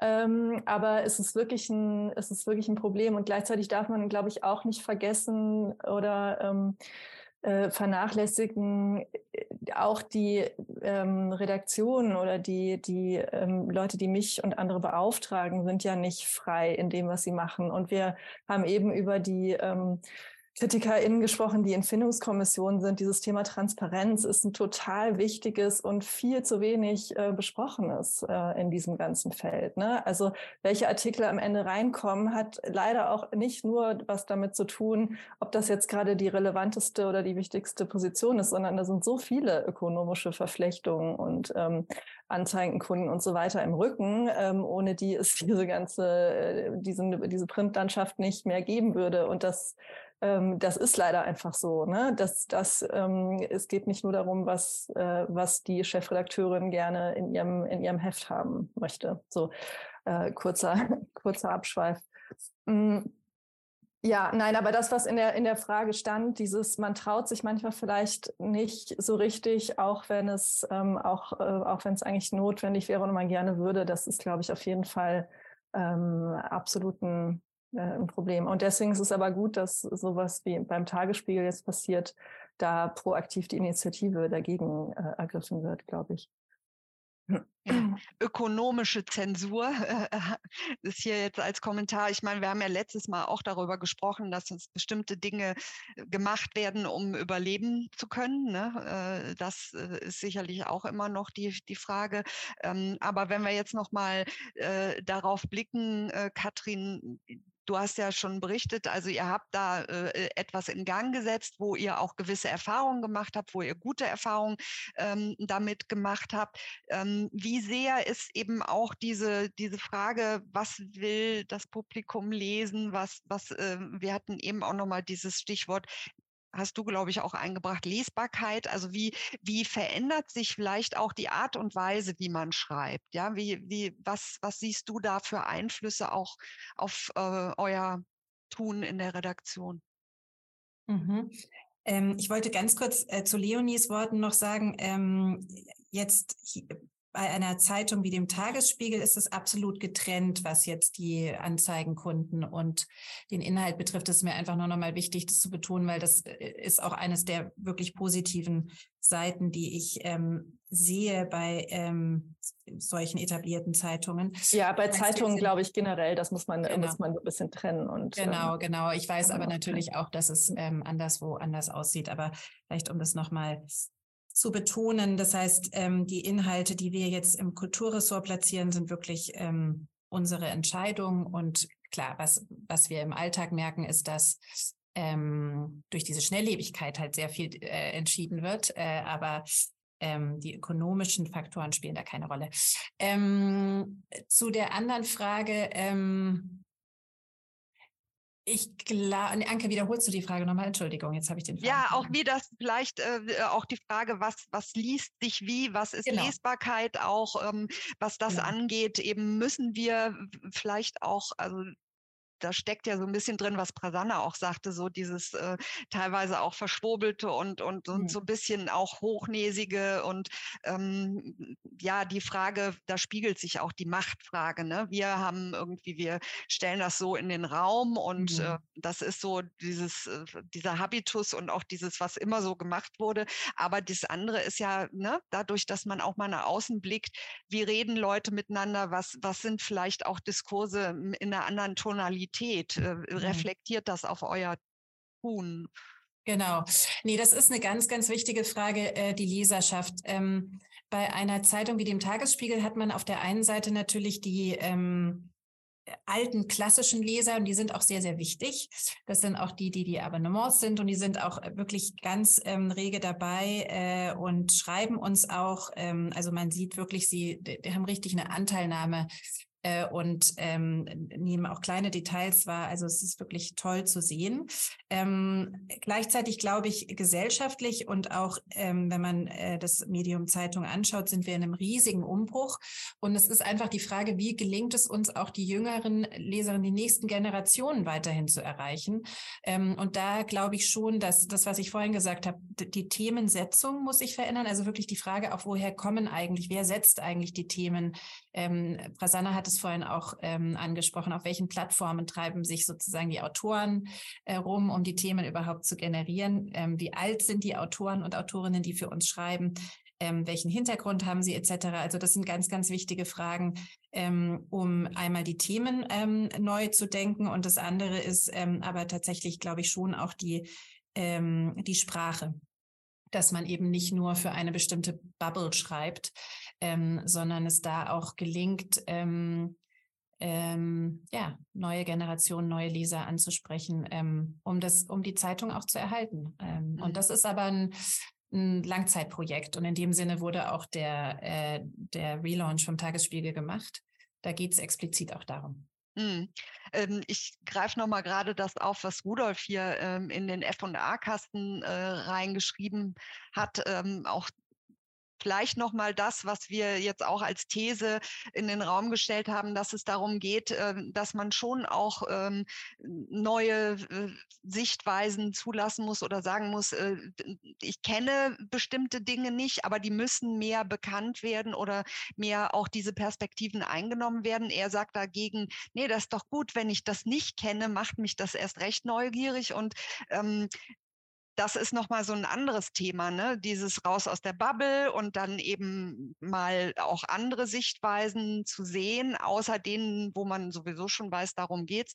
Aber was auch nochmal interessant ist, er äh, bezieht sich hier auch auf die Frage der Qualität. Also da haben wir ja eben auch nochmal drüber gesprochen ähm, und sagt, äh, man steht dann dafür, ähm, dass die Qualität, die man dann bewiesen hat über die Kompetenz, die man als Kritiker hat, ja, und dafür lässt man sich durchaus auch prügeln, finde ich ganz interessant. Also diese Leidenschaft, ja, auch wirklich, äh, ist das eben auch so was, so, so ein Ethos, den man mitbringen muss, zu sagen, mir geht es nicht nur darum, aber auch, natürlich ist mein Job, ne, ist meine Profession, aber wie sehr, und da sind wir im Kulturbereich ja auch anders, wie sehr ist es auch Leidenschaft und wie sehr ähm, möchte man, was ja. Leonie schon gesagt hat, die Vermittlung.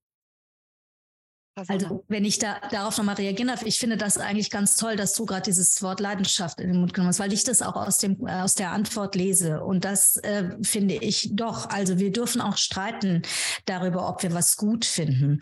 Ich glaube wirklich diese Frage der Qualität. Ich empfinde die Qualitätsdebatte immer nur an dem Punkt als ein Instrument, als ein Machtinstrument, wo sie da, wo sie sozusagen das Unbekannte versucht auszuhebeln. Ich finde, das, damit kann ich voll mitgehen. Ja, also es geht nur darum, dass das sehr schwer nachweisbar ist. Ich kann das zum Beispiel sagen, es gab einen NZZ-Kommentar vor ein ähm, paar Jahren, als wir, wir sind jetzt gerade wieder ja in der Phase in Köln in der Intendanzfindung fürs Schauspiel und es läuft so mitteltransparent ab im Moment und es war damals auch so.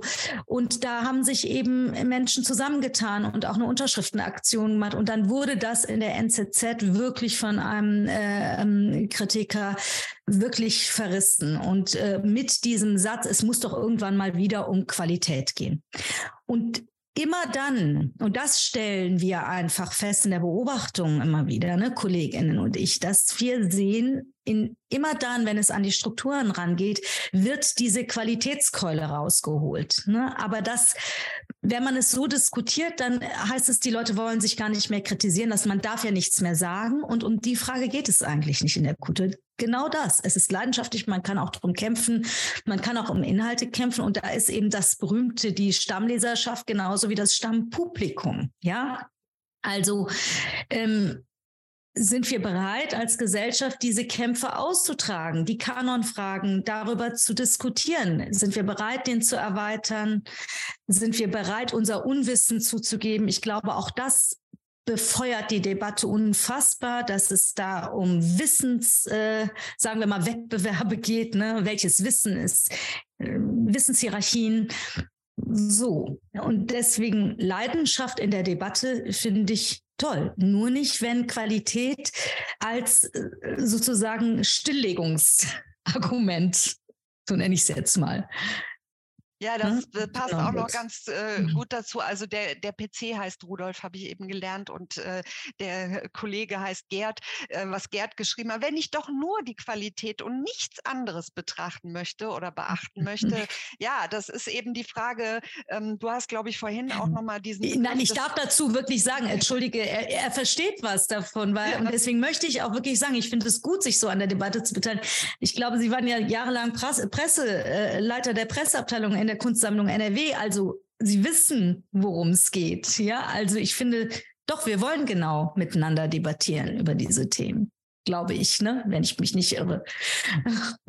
ich antworte, sorry, Anke. Ja, ja, ja. Äh, äh, ach gut, da hast du schon was rausgelesen, was ich äh, jetzt im F&A-Kasten gar nicht gesehen habe. Also äh, genau, äh, diese Debatten, äh, die Frage, was ist Qualität oder wie, wie können wir uns auch darüber austauschen und was du eben als Begriff nochmal eingebracht hast, das finde ich auch ganz schön, den Begriff des Erfahrungswissens. Ja, also äh, welches Wissen, wie und äh, vielleicht auch nochmal Leonie, ähm, äh, um nochmal auch die Perspektive, du hast ja jetzt zum Beispiel diese Publikation gemacht, wo es auch darum ging zu sagen, wir möchten jetzt mal nicht immer nur äh, sagen, die Pandemie hat das und das mit den Leuten gemacht, sondern eben wirklich auch nochmal aus der anderen Perspektive direkt reingehen und wissen, was die Leute ähm, eben auch vor allem Frauen hier, äh, da geht es ja darum zu sagen, guckt euch jetzt mal genau aus dieser Perspektive das an, was die Krise mit uns gemacht hat und äh, wie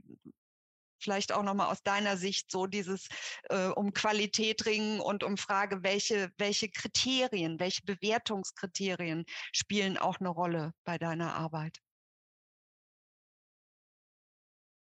Ach, das ist eine schwierige Frage. Äh, diese Qualitätsfrage, ich glaube, das ist immer, ähm, wie Prasanna das auch schon gesagt hat, äh, natürlich gehe ich erstmal davon aus, dass die Sachen, über die ich schreibe, eine Qualität haben. Äh, ganz klar. Also das ist so die Basis. Darunter brauchen wir ja gar nicht anfangen, darüber zu reden. Sonst würde man ja das nicht äh, besprechen oder vorstellen wollen. Oder also diese ähm, genau, diese, diese Qualitätsdebatte finde ich auch immer so ein bisschen ähm, ja, müßig inzwischen, weil es immer so heißt, ähm, äh, gerade wenn es um so paritätische äh, ne, Fragen geht, ähm, äh, ja, aber ich suche doch nur nach Qualität aus. Und damit ähm, setzt man ja eigentlich schon voraus, dass ähm, die, die nicht ausgewählt werden, gleich keine Qualität äh, abliefern. Ähm, ähm, ja, ich überlege jetzt gerade, wie ich von dem den Bogen spanne zu der, zu der Publikation oder zu der, zu dem Thema, wie du eingeleitet hast. Ähm, ich glaube, was da auch so rausgekommen ist bei diesen Gesprächen, interessanterweise dreht es sich dann doch immer um dasselbe. In der Pandemie, aber auch darüber hinaus, was sich so rauskristallisiert, ist eigentlich immer Zeit und ähm, ähm, wie viel Zeit steht uns, äh, steht uns zur Verfügung für die, für die Arbeit, vor allem für die kreative und für die in vielen Fällen freiberufliche Arbeit. Und ähm, ja, wem, wem gibt man die? Ähm, und wie äh, lässt sich eine, eine Sichtbarkeit äh, generieren? Das ist so die, die nächste Frage, um den, um den, um den Bogen wieder zu schließen. Und, und wie kann ich ähm, meine Arbeit sichtbar machen ähm, als Künstlerin? Das heißt natürlich auch, wie kann ich KritikerInnen darauf aufmerksam machen und wie komme ich dazu, dass, dass jemand, äh, dass jemand über mich schreibt? Hm. ähm, ja, ich schweife also ein bisschen das, ab. Ja, ja, aber das ist eben das, äh, was, was hier zum Beispiel Martina Burand auch äh, geschrieben hat, dass sie ähm, eben auch nochmal sagt, ich habe einfach die Zeit in der hm. Corona-Krise genutzt, um mich auch selber nochmal anders auszurichten, weil darauf müssen wir vielleicht auch nochmal blicken, ja. dass es ja durchaus eine, ähm, dass wir sagen können, okay, man muss äh, eben auch äh, anders schreiben, man muss vielleicht auch andere ähm, Plattformen und Formate entwickeln, aber man muss auch vielleicht dann selber, wo kann man neue Kompetenzen äh, erwerben und das ist eigentlich ein schönes Beispiel dafür. Aber Katrin, du hattest die äh, Hand gehoben. Genau. Ich wollte ähm, eigentlich nur kurz dafür plädieren, dass wir ähm, vielleicht auch viel mehr davon ausgehen können, ähm, wie viel Offenheit und Interesse ähm, die Durchschnittsbürger haben.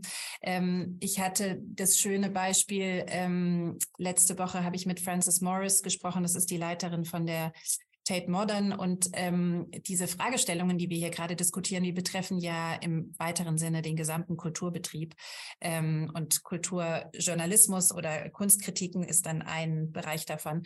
Ähm, und die hat sozusagen Bilanz gezogen. Sie, sie geht Ende April ähm, und ihr ist es tatsächlich gelungen, weil sie war die erste Frau in dieser Position, dass sie ähm, paritätisch genauso viel Männer wie Frauen in diesen großen Blockbuster-Ausstellungen gezeigt hat an der Tate Modern.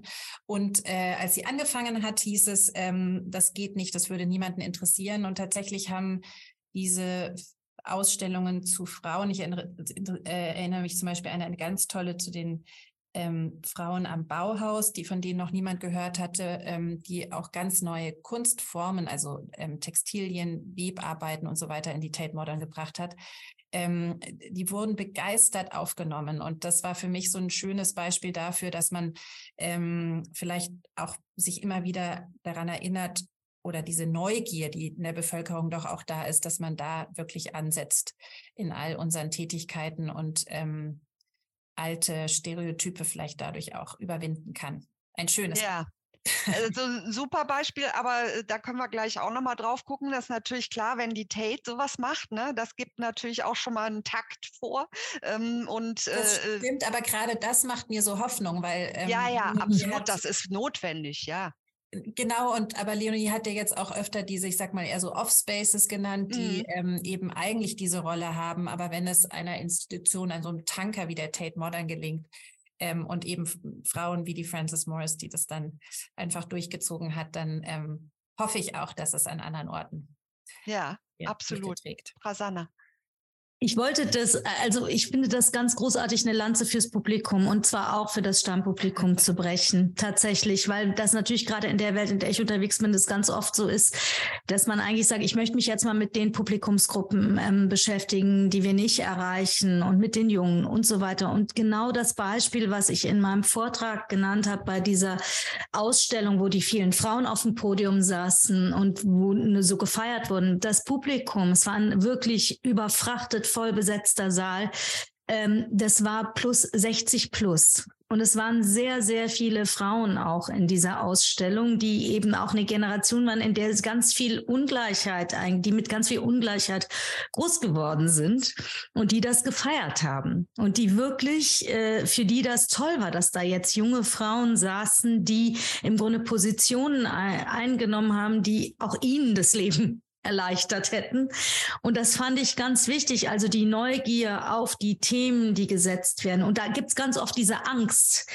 Nee, das, das könnte unser Stammpublikum verschrecken. Und ich glaube, dass, dass das nicht stimmt. Deswegen wollte ich da nur an Katrin einmal anschließen, weil, weil ich andere Erfahrungen mache, wenn, wenn sich getraut wird.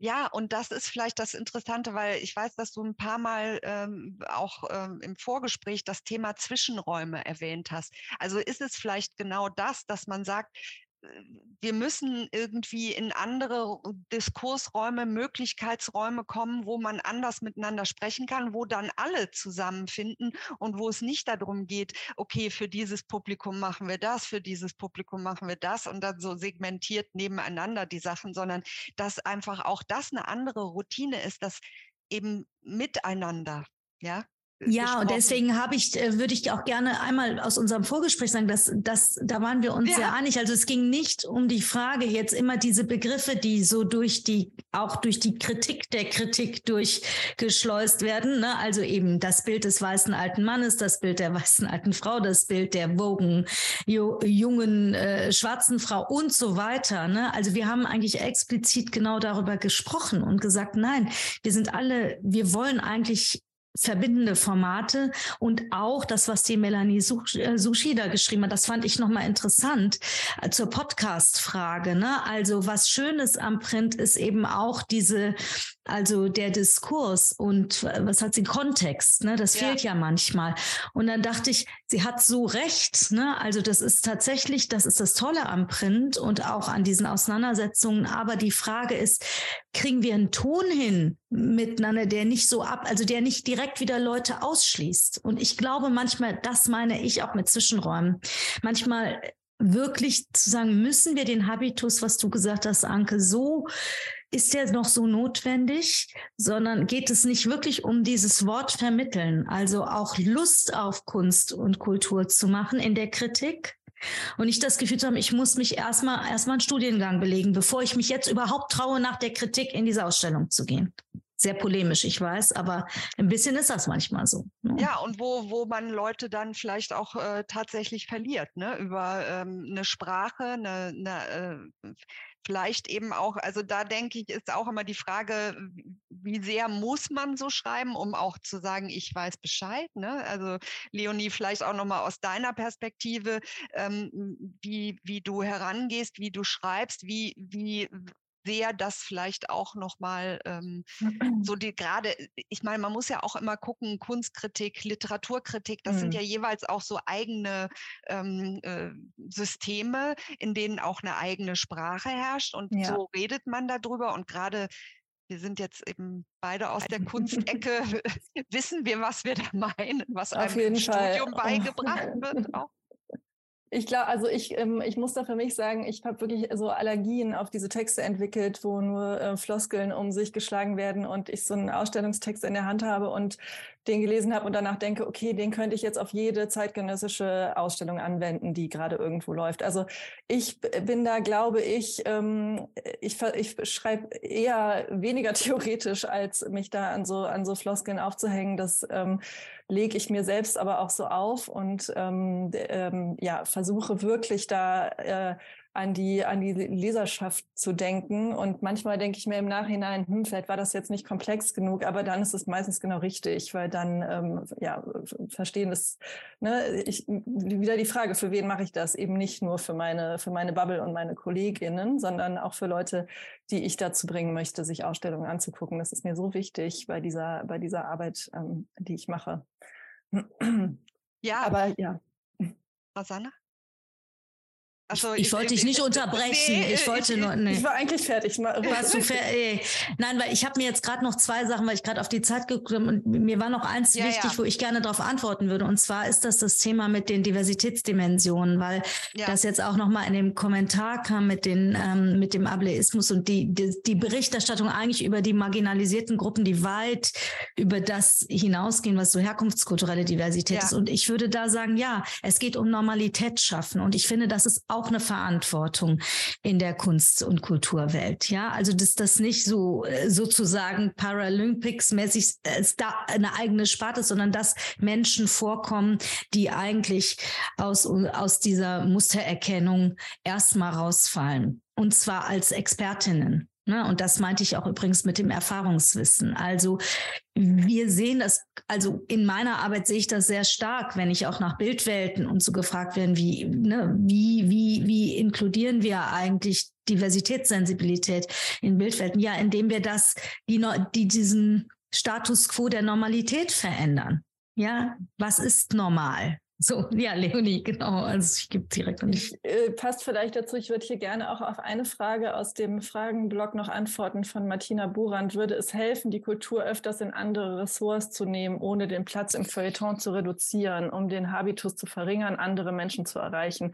Das finde ich eine total wichtige Frage und äh, da würde ich ein großes Ja mit Ausrufezeichen drunter schreiben, auch wenn ich nicht diejenige bin, die äh, diese äh, Plätze in Zeitungen oder Zeitschriften vergibt. Aber das, das ist, glaube ich, wirklich auch das, das Thema. Sobald so ein Artikel über Kunst oder Kultur mal woanders erscheint und vielleicht auch aus einer anderen Perspektive oder von jemand anderem, wie du geschrieben hast, ähm, äh, gesagt hast, Katrin, ähm, auch fachfremde AutorInnen, die nicht Kunstgeschichte studiert haben, darüber schreiben lassen. Ähm, das wäre, das, das finde ich total wichtig, weil wer liest überhaupt, wer kommt bis zum Feuilleton in der Zeitung? Das ist ja auch ein bestimmtes, äh, ein bestimmter Teil. Wird das nicht so verteilt, der eine kriegt den genau. Sportteil, der andere kriegt. Eben. Aber, und, aber äh, vielleicht, Katrin, ist das äh, äh, für dich jetzt auch nochmal eben, ähm, ich, ich habe auch gerade nochmal überlegt, äh, so die Frage, dass man da so paritätisch auch gucken muss, dass man vielleicht einfach wissen muss. Es wird natürlich äh, komplex, wer äh, welche Perspektiven nehmen wir noch mit rein? Wie, wie geht ihr davor? Vielleicht auch zu sagen, Mensch, wir müssen öffnen, ähm, dass man eben auch wirklich schaut, was ist in unserer Gesellschaft äh, wirklich wichtig, welche Perspektiven müssen wir noch reinnehmen? Genau, also wir gehen da, also wir mappen das äh, mhm. richtig und ähm, wie gesagt, wir stehen da wirklich am Anfang. Ähm, und ich, äh, ich denke, dass wir da ganz viel Potenzial haben, um das jetzt äh, nach und nach auszuweiten. Den Vorschlag mit äh, anderen Ressorts, das passiert in gewisser Weise auch schon ein bisschen. Es gibt ja immer so Themen, wo, wo es sozusagen so eine äh, Grauzone ist, wo nicht ganz klar ist, wo, wo landet es im Endeffekt. Da spricht man sich schon zu ab. Aber an sich wäre mein Anspruch eigentlich eher, dass es einem gelingt, im Feuilleton ähm, das aufzubrechen und die Leute genauso zu erreichen und nicht äh, sozusagen so ein Elfenbein zu kreieren, an den sich niemand rantraut. Ähm, also mein Ideal wäre mehr, dass man die Leser ins Feuilleton reinholt. Ähm, ich glaube, die Orientierung in einer Zeitung ist tatsächlich sehr wichtig. Ähm, und das ist auch eines der Merkmale einer Zeitung, das was sozusagen der Service ist. Insofern es ist, glaube ich, schon auch wichtig, dass man weiß, wo man die Themen ähm, findet oder wo man was äh, spricht. Aber was man machen kann, und auch das passiert im Tagesspiegel, ist, dass man aus anderen Ressorts mal jemanden schreiben lässt im Feuilleton. Auch das ähm, bringt andere Stimmen rein. Mhm. Genau. Ähm, also ich glaube, wir haben äh, da jetzt im F&A-Kasten vielen Dank, dass ihr mir da auch noch so ein paar Sachen mit rausgezupft habt, noch so äh, einiges stecken, was, was super spannend wäre. Auch nochmal die Frage, was ist denn Kunstkritik und wie unterscheidet die sich vielleicht von anderen äh, Formaten auch nochmal. Aber ich greife nochmal raus, was Sebastian Göschel uns jetzt hier serviert hat. Ähm, wobei ich glaube, Leonie, wir hatten ja schon mal so kurz in die Richtung geblickt. Ne? Äh, gut, äh, wenn man eben Kunstgeschichte studiert hat, dann weiß man schon auch, wie das einzuordnen ist. Aber ich gebe die Frage mal an euch weiter, ähm, wie, wie dieser Habitus, was das denn eigentlich ist, wie, wie wir den beschreiben oder wie ihr den beschreiben würdet, um vielleicht auch ähm, zu sagen, also Klar können wir den definieren und sagen so und so und dann zu sagen so nicht, aber in Zukunft anders. Wer will mal eine Beschreibung des sogenannten Habitus hier wagen?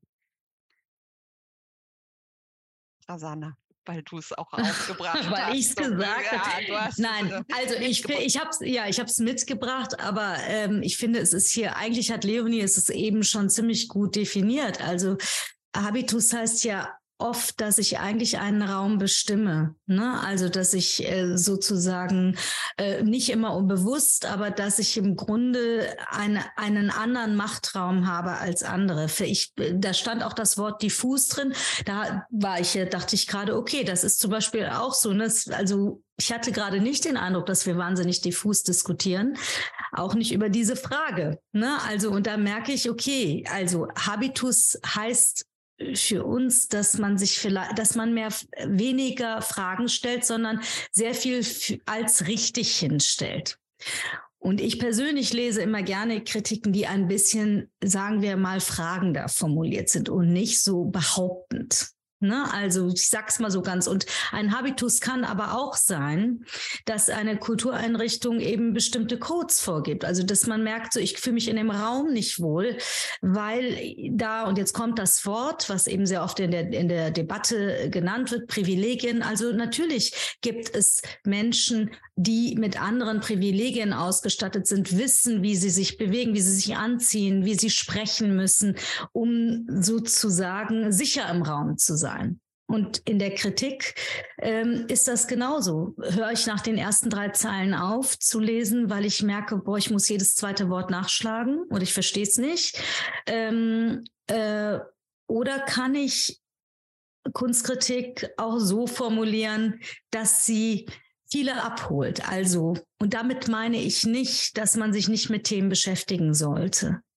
Na, also es gibt was dazwischen. Und Habitus heißt ganz oft, dass es eine Aus, also ein Ausschließen, Exklusionsmechanismus ist, den man lernt übrigens, der nicht immer bewusst passiert, sondern den lernt man Deswegen, deswegen reden wir bei den Medienmacherinnen ja auch ganz oft von Mentorinnenprogrammen, also von Menschen, die die jungen Nachwuchsjournalistinnen wirklich an die Hand nehmen und die Türen öffnen, weil sie das nicht unbedingt am Abendbrottisch gelernt haben, wie man sozusagen Netzwerke aufbaut, wie man mit Chefredakteurinnen oder Leitungspositionen debattiert. All diese Themen sind auch ein Grund, ne? auch die Bezahlung, ganz viele Themen, aber das sind auch Gründe, warum Leute nicht nicht reinkommen.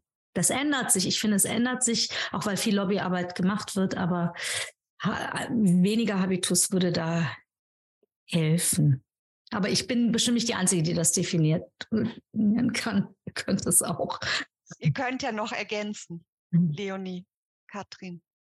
Ich glaube, du hast das Wichtigste schon gesagt. Ähm, ja, was da noch dazu spielt, vielleicht ist dieses, ähm, also Wissen zu haben, aber vor allem ganz viel vorauszusetzen bei den, ähm, bei den Leuten, die das lesen. Also äh, vorauszusetzen, dass sie bestimmte Bücher und Theorien gelesen haben, dass sie Namen kennen, dass sie ähm, ja einfach schon mit so einem Level an Vorwissen an so einen Text gehen. Das macht es noch aus, würde ich sagen.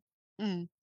Und Katrin, vielleicht nochmal äh, für dich auch zu guter Letzt nochmal, äh, habe ich wieder äh, verschlagen, glaube ich, die Frage, ob sich das äh, Feuilleton nicht äh, schon überlebt hätte. Ähm, und, und vielleicht dann auch nochmal, weil durchaus kann ich mir vorstellen, dass auch eine Lust an so intellektuellen Texten ja vielleicht in einem bestimmten Zielpublikum auch vorhanden ist.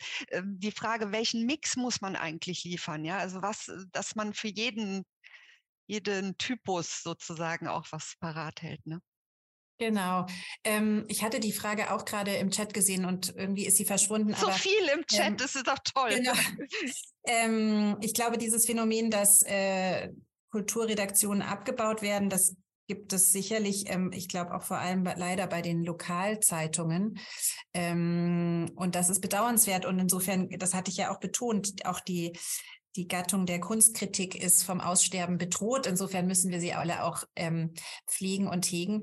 Ähm, jetzt, ich glaube, bei den größeren Zeitungen ähm, ist es noch nicht so, dass sie völlig abgewickelt werden, aber man muss doch mit einem ähm, äh, ich weiß auch von, von anderen Kollegen von großen Zeitungen, dass natürlich auch das Personal mitunter sehr eng ist, etc. Ähm, die andere Frage, ähm, oder vielleicht nochmal, ich wollte auch nochmal ganz kurz anschließen äh, auf die Frage dieses Habitus.